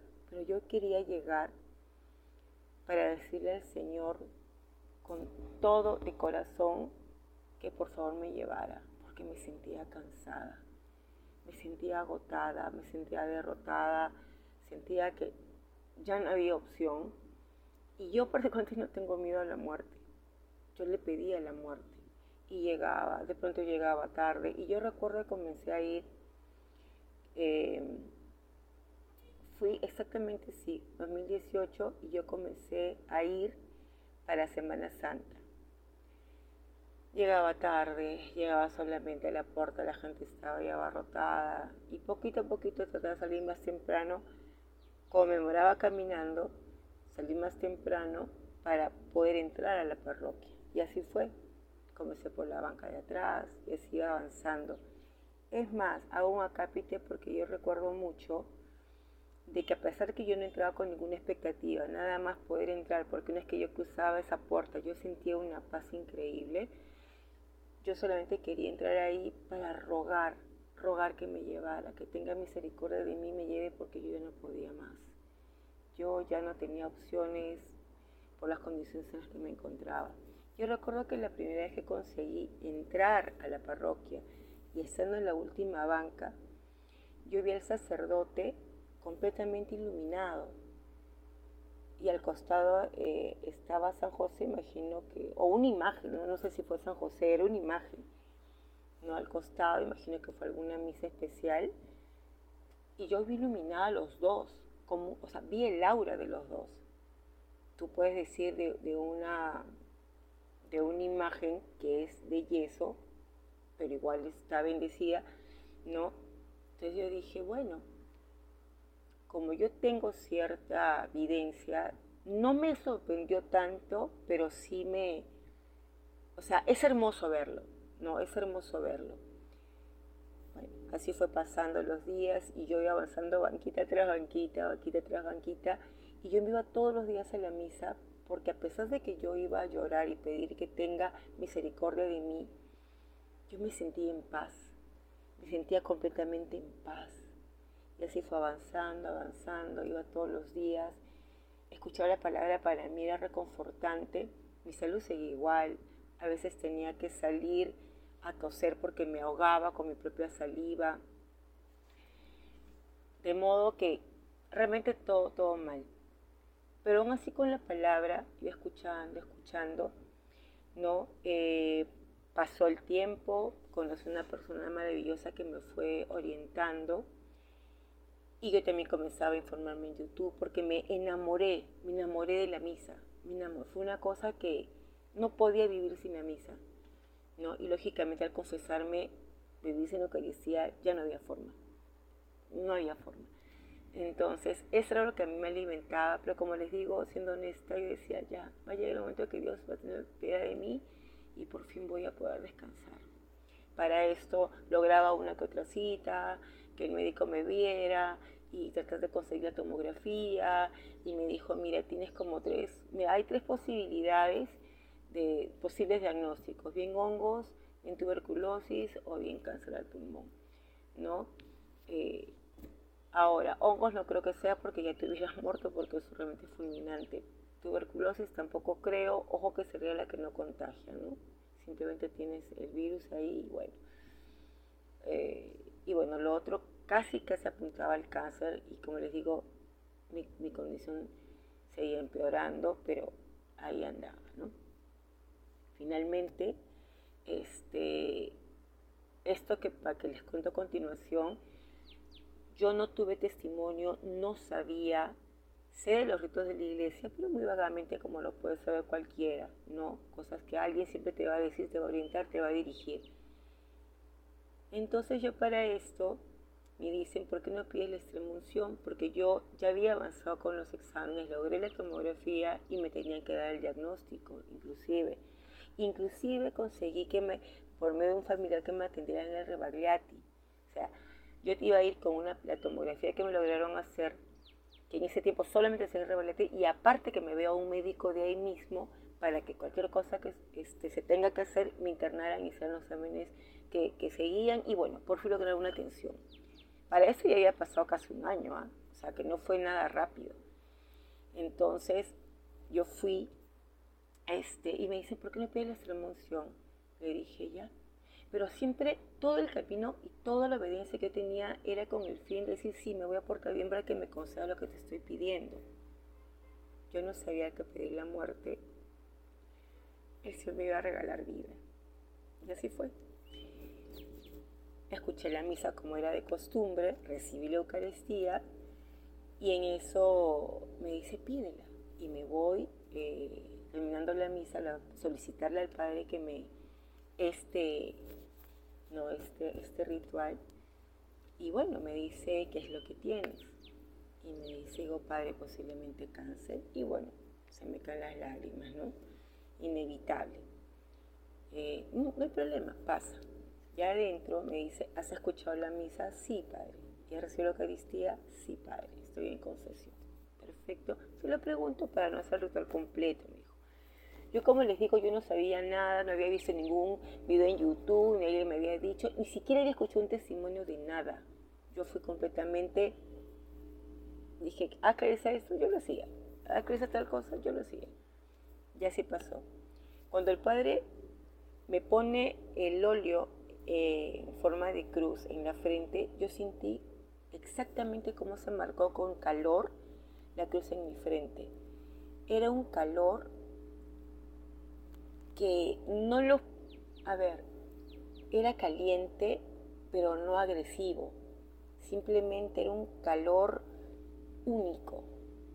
Ni siquiera es como que un rayo de sol que te calienta, no porque eso lo puedes, yo lo puedo decir, es como cuando el sol te calienta, no, era un calor diferente.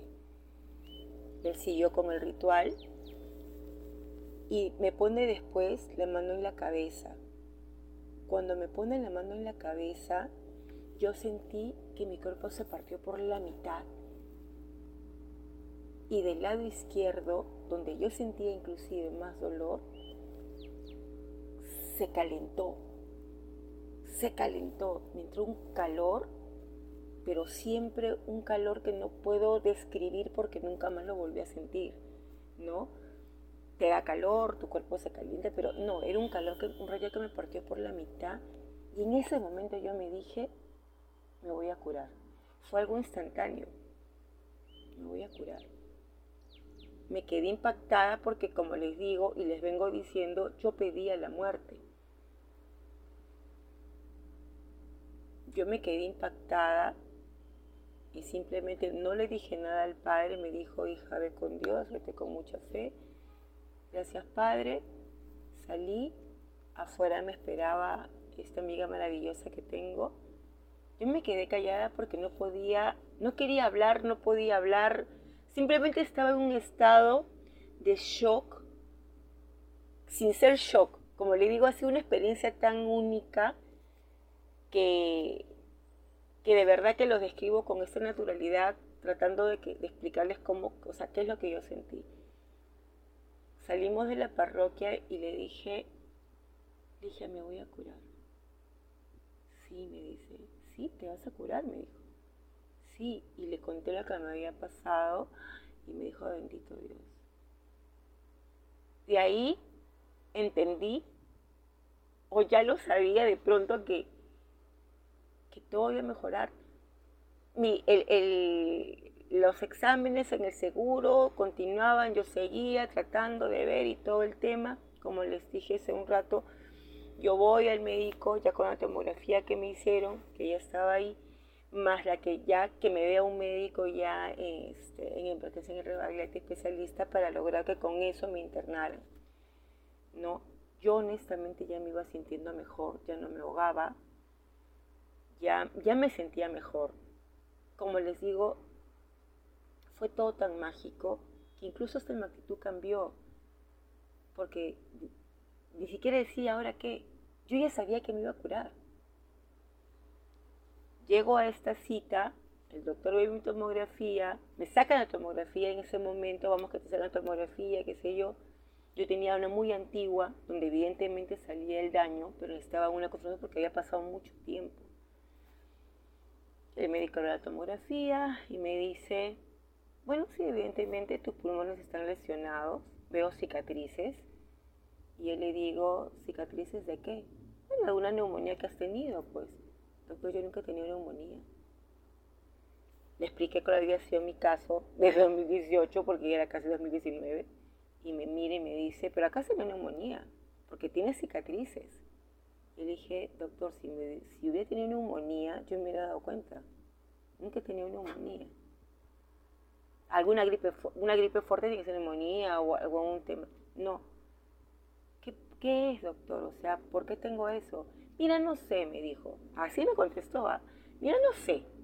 Pero lo que tuviste se curó solo, porque están las cicatrices. Yo tengo esa, esa fotografía, porque que le pongo una foto. Sí, yo tengo esa foto de cómo están mis pulmones. Y, y yo lo miré y yo sabía, es que yo ya me curé yo sabía que me iba a curar. Entonces, esa respuesta el día de hoy la tengo en la cabeza. La respuesta del doctor cuando me dijo con un desparpajo increíble, no sé lo que tuviese, pero que tuviese seguro solo. Eso no se curó solo. Esa fue la mano de Dios. Eh, esto sería algo que el señor Omar Cruces denominaría una historia para no dormir para arriba. Así que arranco con el señor Cruces y su opinión. Este, ¿cómo es, no? Uno cuando participa, hemos participado en la parroquia, ¿no? Siempre ha sido bonito escuchar testimonios de gente que ha sido sanada, ¿no? Tanto física como espiritualmente por su mano bendita, pues, ¿no? Y, y qué bonito escuchar este, este testimonio de Clarisa, ¿no? De que ella ha estado mal, pues, ¿no? Ha estado mal. Y se ha sanado, pues, ¿no? Este, o sea que, bueno, qué loco sería que de repente nos mande los, este, los diagnósticos que estuvo, ¿no? Y, pucha, me, me daría curiosidad, pues, ¿no? ¿No? Pero eh, eh, de lo que ella habla, este, resalto mucho el tema de la, de la extrema unción, de los santos óleos, ¿no? para la gente que, no, que nos escucha, ¿no? A veces, muchas veces este, pensamos que cuando pedimos la extrema unción es porque es, es, un, es un, un, aceite que te ponen para ya poder descansar en paz, pero no, ¿no? Así como eh, el sacramento de la, de la confesión este, sana el alma, el sacramento de la de los santos óleos, ¿no? Este, ¿Cuál es su función? Sanar el cuerpo físico, ¿no? Y eso es lo que yo estoy viendo acá, pues, ¿no? de que ella pidió, solicitó que le pongan la extrema, este, la extrema unción, y la extrema unción parece que obró, ¿no? El sacramento de, este, de los santos óleos este, funcionó, ¿no? Sanó el cuerpo, ¿no? De Clarisa, pues, ¿no? Y, y wow, es un gran testimonio, pues, ¿no? Que así o más uno no está acostumbrado a, a escuchar, ¿no? De repente uno más está, está, está acostumbrado a escuchar de, de, de milagros del el cambio de vida de las personas, pero no mucho acerca de milagros este, sobre, sobre sanación física, pues, ¿no? Gracias, Clarisa, por, por, este, mandar, por mandarnos tu testimonio y, y bueno, creo que tú eres una prueba más de que, de que Dios obra, ¿no? Y Dios escucha la oración. ¿no? Walter Paredes. A mí me hace recordar eh, dos cosas, ¿no? Lo, lo primero eh, es cuando se me viene a la mente eh, el pasaje bíblico cuando la hemorroidiza eh, es sanada por Jesús, ¿no? Es, es, es un caso muy particular de, de sanación porque eh, Jesús no la toca, Jesús no le impone las manos. O sea, es ella quien, desesperada por la frustración de los años de estar enferma, de haber ido a médicos, a hechiceros, que nadie la haya podido curar, y ve en Jesús a su sanador, ¿no? Y ella, eh, obviamente que una mujer eh, que destilaba sangre en la cultura de ese tiempo era considerada como una mujer impura, ¿no? Y ya la gente sabía que era una mujer impura, ¿no? Entonces, y ella deja de lado la vergüenza, va en busca de Jesús. Y había tanta gente alrededor de Jesús que Jesús ni la ve, ¿no? Y a Jesús lo seguían multitudes, o sea, no lo seguían tres personas, cuatro personas. Y los apóstoles en ese tiempo, más que apóstoles o discípulos, tenían la función de, de cuidar a Jesús, ¿no? De, para que la gente no lo golpee, no lo toque tanto, que pueda transitar, que pueda pasar. Ese es el impacto que Jesús eh, hacía eh, cuando, cuando pasaba por, por Jerusalén o por las ciudades que él visitaba. Y en ese alboroto de gente ¿no? que lo seguía para que Jesús le sane le sane a, a, un, a, un, enfermo, le resucite a un muerto, este, o le deje de comer a multitudes, como, como, como lo hacía, Jesús siente que algo sale de su cuerpo. Él dice que una energía sale de su cuerpo. Eh, y, y, la mujer avergonzada, pues, ¿no? Le dice, sido yo quien te ha tocado. Entonces, es importante la fe que uno debe tener siempre eh, en ese tipo de, de, situaciones y de casos. Se me venía, se me venía a la mente ese, ese tema de la, de la mujer hemorroidiza y también se me venía un recuerdo de niño. Eh, yo recuerdo cuando yo era niño, cuando estaba en tercero cuarto de primaria, este, mi colegio quedaba en San Isidro, porque de primero a cuarto grado era en San Isidro y de quinto a quinto de secundaria era en Miraflores. Entonces, eh, me acuerdo que los días viernes, mi papá no me llevaba al colegio, me llevaba un padre al colegio, que era el padre que hacía las misas en, en la parroquia, en, en, el, en el colegio. Tú sabes que yo soy un colegio religioso, y por lo menos cada sección, una vez al mes, teníamos la misa. Y el padre hacía la misa, nos confesaba, hacía esa, esa función al padre. Y el padre me llevaba de Miraflores a, a, a San Isidro en su Volkswagen. Y recuerdo que unas tres o cuatro veces parábamos por una clínica. ¿ya? Parábamos en una clínica cerca del colegio. ¿Por qué? Porque ahí en el colegio había un hermano marista desahuciado, ya, de cáncer. Ya estaba desahuciado el hermano. ¿No? Y ese sacerdote iba a darle la extrema unción y era la Eucaristía. Yo recuerdo haber entrado muchas veces hasta el mismo cuarto donde estaba este hermano, y estamos hablando de un hermano que en ese tiempo tenía casi 80 años, ¿sabes? o sea, ya mayor, ¿no? Y ya los médicos le habían desahuciado, era solamente esperar que muera. Pero a mí lo que siempre me, me llamó la atención y justo se me venía a la, a la mente ese recuerdo ahora, era la fe que tenía eh, y la alegría que tenía este hermano cuando veía el sacerdote. O sea, veía al sacerdote y de repente su estado de ánimo cambiaba y se alegraba y se ponía contento, porque obviamente que el sacerdote, pues, este, eh, fuera de darle palabras de ánimo y todo eso, y preguntarle cómo estaba, le daba la Eucaristía, que tú sabes que para un religioso y para una persona creyente es, es, es el culmen, ¿no? Es lo más importante, y le daba la, la unción de los enfermos.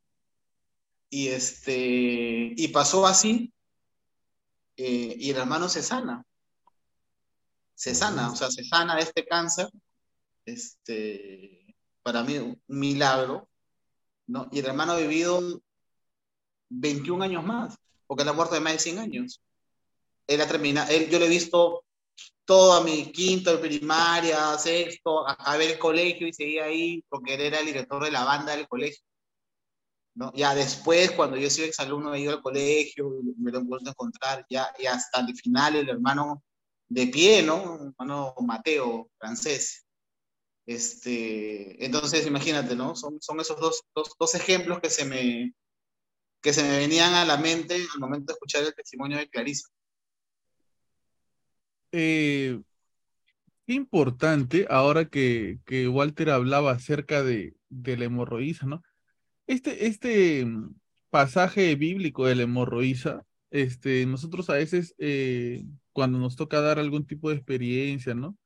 Este, lo, lo compartimos en los, en los retiros, ¿no? La lectura de la hemorroísa, de qué habla Jesús, pasaba, lo toca, se sana, ¿no? Y cuando a veces lo leemos de la Biblia, muchos eh, jóvenes, eh, y, y no los culpo, debe ser eh, hasta aburrido, ¿no? Otra vez van a sacar la Biblia, otra vez van a hablar de la lectura, ah, no entiendo esa lectura, ¿qué tiene que ver una mujer enferma conmigo, ¿no? ¿Qué tiene que ver una mujer de hace más de dos mil años atrás que se enfermó, tocó a Jesús? Ya los tiempos ya cambiaron, estamos en otros tiempos, yo ahora pienso en otra cosa, ¿no? Quizás uno como joven siente este tipo de, de lecturas eh, como si fueran del pasado, ¿no? Como nada actual, como que eso pasó hace dos mil años y ahorita ya no pasa nunca más. Y qué importante tener estos testimonios como el de Clarisa, eh, en donde nos cuenta qué fue lo que le pasó y cómo sucede algo que de la única manera en la que se puede describir es como un milagro, ¿no? Que los médicos que la atendían le digan que no saben cómo fue que se curó, que lo que tenía, cualquier cosa que haya sido, ya no la tiene, ¿no? Porque ahora se curó de eso que tenía. Qué, qué chévere este, tener ese tipo de testimonios actuales, ¿no?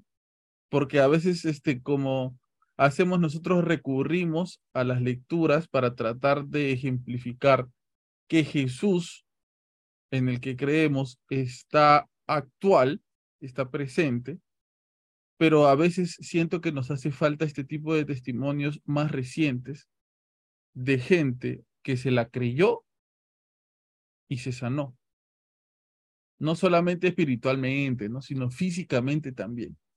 Porque hay gente que dice, no, yo antes era una porquería de persona y ahora ya cambié, no creo en Jesús y, voy a, a, a, a la iglesia y hago mis alabanzas, ¿no? Pero qué, qué importante también tener este tipo de testimonios de sanación física, no sanación corporal. Gracias, Clarisa, de verdad, por tu, por tu testimonio. Obviamente, bueno, gracias, Clarisa. Eh, si tienes más testimonios, más historias para no dormir, mándalas, por favor, para compartirlas por acá, para que la gente los escuche. Pero yo no quiero cerrar el podcast de hoy sin ser, obviamente, conspiranoico. Sin ser, obviamente, meterle el lado de historias para no dormir. Sin meterle el terror a toda esta situación. Ustedes se acuerdan que existe un caso de un hombre al que eh, que tuvo un accidente y a partir de este accidente que tuvo, el borracho, ¿ah? tuvo un accidente borracho, él se cortó el brazo, él explica que se lo cortó de tal manera con el vidrio que parecía como si su piel fuera fideo. Su piel y sus músculos habían quedado como fideos. A ver tu brazo. No es el mío, no es el mío. Este señor se llama Donato Cervantes y su historia es increíble. Este señor Donato Cervantes se accidenta, no, no voy a contar toda la historia, solamente voy a contar la historia del accidente y de su curación. Se accidenta, se cae borracho encima de un montón de vidrios, los vidrios le cortan de tal manera el brazo que, como, te, como les digo, los deja como si fuera tiras de fideos su brazo. Entonces se lo llevan al hospital. Lo, lo único que pueden hacer en ese momento es controlarle la hemorragia porque le dicen, tú tienes que ir a Lima para poder este, operarte este brazo, si no lo vas a perder. Prácticamente ya lo perdiste porque, este, por toda la cantidad de sangre que has perdido. Tú tienes que ir a Lima para ver el tema del proceso del corte de tu brazo. A Donato Cervantes eh, va donde un periodista ese mismo día y le enseña su brazo. Este periodista ofrece su testimonio y él dice que sí, exactamente el señor Donato Cervantes tenía heridas horribles en el brazo y que encima en ese momento en que él le enseña su brazo, su brazo apestaba porque parecía que se le estaba pudriendo. ¿Ok? Donato Cervantes va de nuevo al hospital al día siguiente tenía él que ir a, viajar a Lima. Y lo que él cuenta es que de repente en la ventana de su habitación se ven luces, entran este, seres gigantes, altos, que emitían una luz de su cuerpo y le curan el brazo. ¿Ok? Le curan el brazo. Ah, no, perdón él va hacia, hacia, un lugar y al lugar en donde va, a él le curan el brazo. Él va de nuevo al hospital porque supuestamente tenía que viajar a Lima, los médicos lo estaban buscando, él no había llegado y él enseña que su brazo estaba 100% curado. El periodista al que él había ido un día antes a enseñar su brazo, ve su brazo 100% curado. No tenía ninguna cicatriz su brazo. Y desde ese entonces en adelante, Donato Cervantes comenzó a hacer curaciones en su casa con ese brazo. Incluso él visitaba a veces alguna mecánica de algún amigo y se dice que él en ese brazo tenía una fuerza sobrehumana. Y ya con esto, para acabarla de, de, ¿cómo se llama?, de ir al lado más conspiranoico de todo, supuestamente su brazo emitía señales de radio. Su brazo. ¿Qué le pasó? ¿Cómo se curó? ¿Quién lo curó? No se sabe. Es un misterio. Pero este caso, muy interesante que debe ser el caso más icónico de contacto eh, de Donato Cervantes es un caso que comienza, porque este proceso comienza así, con una curación. A él lo curan. Después él tiene otras curaciones porque me parece que tiene otro accidente, etc. Pero no sé si se acuerdan, una persona que mencionó el nombre de Donato Cervantes fue este señor al que le hicimos la entrevista, que era hijo del fundador de Alfa y Omega, él menciona el nombre de Donato Cervantes, porque dice que ellos tienen contacto con familiares de Donato Cervantes. No me acuerdo esa parte. ¿eh? Sí. sería sería súper interesante otra persona más que tengo que apuntar en mi cuaderno para ver cómo hago para contactar, para entrevistarla, algún familiar de Donato Cervantes que nos cuente su historia entera y quizás, o sus hijos, y quizás nos cuenten alguna que otra anécdota eh, que nosotros no sabemos. Y muy bien, hermanos, hermanas, amigos, amigas. Ha llegado la parte más triste del podcast, que es la despedida. Muchísimas gracias por estar ahí y acompañarnos. Muchísimas gracias por escucharnos. Pablo, ¿por qué ahora el podcast dura una hora y media? A veces dura una hora y media, a veces dura una hora con 45, a veces dura dos horas. Ha llegado a durar dos horas con 45 en algún momento. Pero este, como estamos grabando seguido, vamos a tratar de que dure una hora y media o fracciones de minutos más para, para no desgastar la voz también y para tratar de hacer concreta la información que les queremos compartir, ¿no? Para no este, estar eh, hablando de la misma idea constantemente, sino hablar de la carnecita, de lo, de lo concreto y poder compartirles buena información a ustedes, de tal manera que cuando acabe el podcast, ustedes puedan decir, oye, ¿tú sabías que había un pata que se llamaba Donato Cervantes que le curaron el brazo? ¿Qué? ¿Le curaron el brazo? O tú puedes decir, oye, ¿tú sabías que el tema de la numerología está en todos lados? La numerología, a ver, explícame y tú le expliques ahí con lo que ha dicho Walter. O que quizás tú le digas, oye, ¿tú sabías que hay una investigación para que la gente este, viva más? ¿Dónde lo has escuchado? En el podcast Habla Pablo. Pepe estaba hablando de eso este, la vez pasada. Y así este, puedas compartir con otras personas este tipo de información también. Así que este, te agradezco por estar ahí y agradezco, por supuesto, a las personas que han participado el día de hoy en el podcast. Omar Cruz es como los hombres. Muchas gracias por estar una semana más con nosotros. A ti, Pablo, a ti, Walter, a toda la gente que nos escucha, que le gusta escuchar este, nuestras conversaciones, lo que teorizamos y sobre todo un gusto haber escuchado el testimonio de Clarisa, ¿no? Como me dijeron a mí una vez, cuando me hablaban acerca del tema de la historia de la salvación, cuando nos preguntaban, ¿usted cree que ya acabó la historia de la salvación? Nosotros decíamos, sí. Pero ¿qué es lo que nos respondía el sacerdote? La historia de la salvación continúa, no ha terminado. Todos los días se sigue construyendo la historia de la salvación. Y yo creo que el caso de Clarisa, su testimonio, el milagro que ella este, en el cual Dios obró sobre ella, yo creo que es parte de esta historia de la salvación que se sigue, se sigue escribiendo día a día, ¿no? Gracias, Clarisa, por mandar tu testimonio y, gracias por escucharnos y empezar a seguirnos. Muy bien. Eh, Walter Paredes, amigo, muy buen amigo del señor Pepe. Este, hasta la próxima semana y muchas gracias por estar aquí. Hasta la próxima semana, Pablito. Voy a aprovechar esos días a ver si encuentro alguna fórmula matemática que me ayude a ganarme la lotería. si la, si la sabes, si la sabes, nos la cuentas acá en el podcast y todos jugamos esos números. ¿ya? Este, muchas gracias a ustedes también por estar ahí, por acompañarnos, por ser parte del podcast. Acuérdate que si tú quieres que tu historia para no dormir salga así como la de Clarisa, aunque la de Clarisa ha sido una historia para no dormir para arriba, ¿no? De un milagro.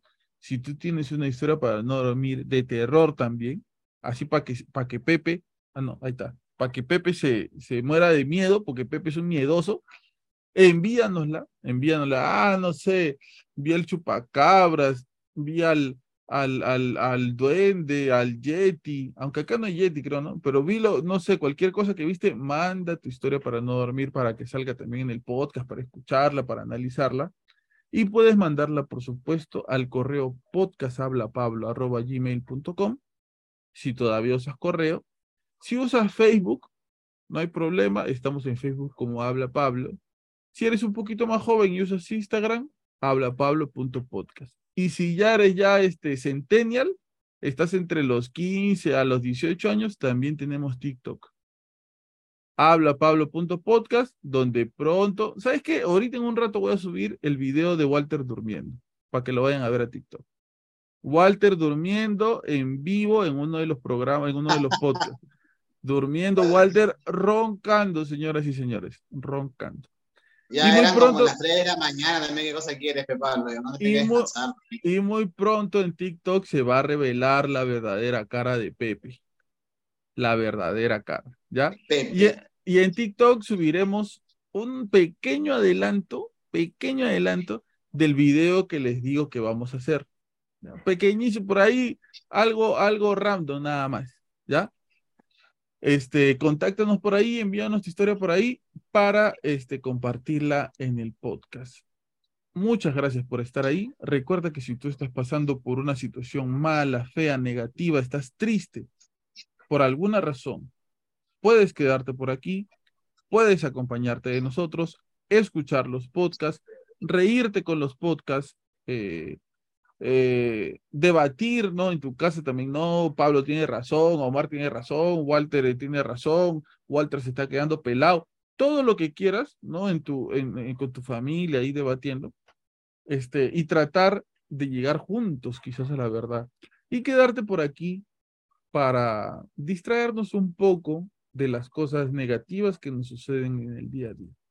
Acompáñate de nosotros, que nosotros nos acompañamos de ti. Esto fue Habla Pablo, el podcast del pueblo, en su sección Historias para no dormir. Hasta luego.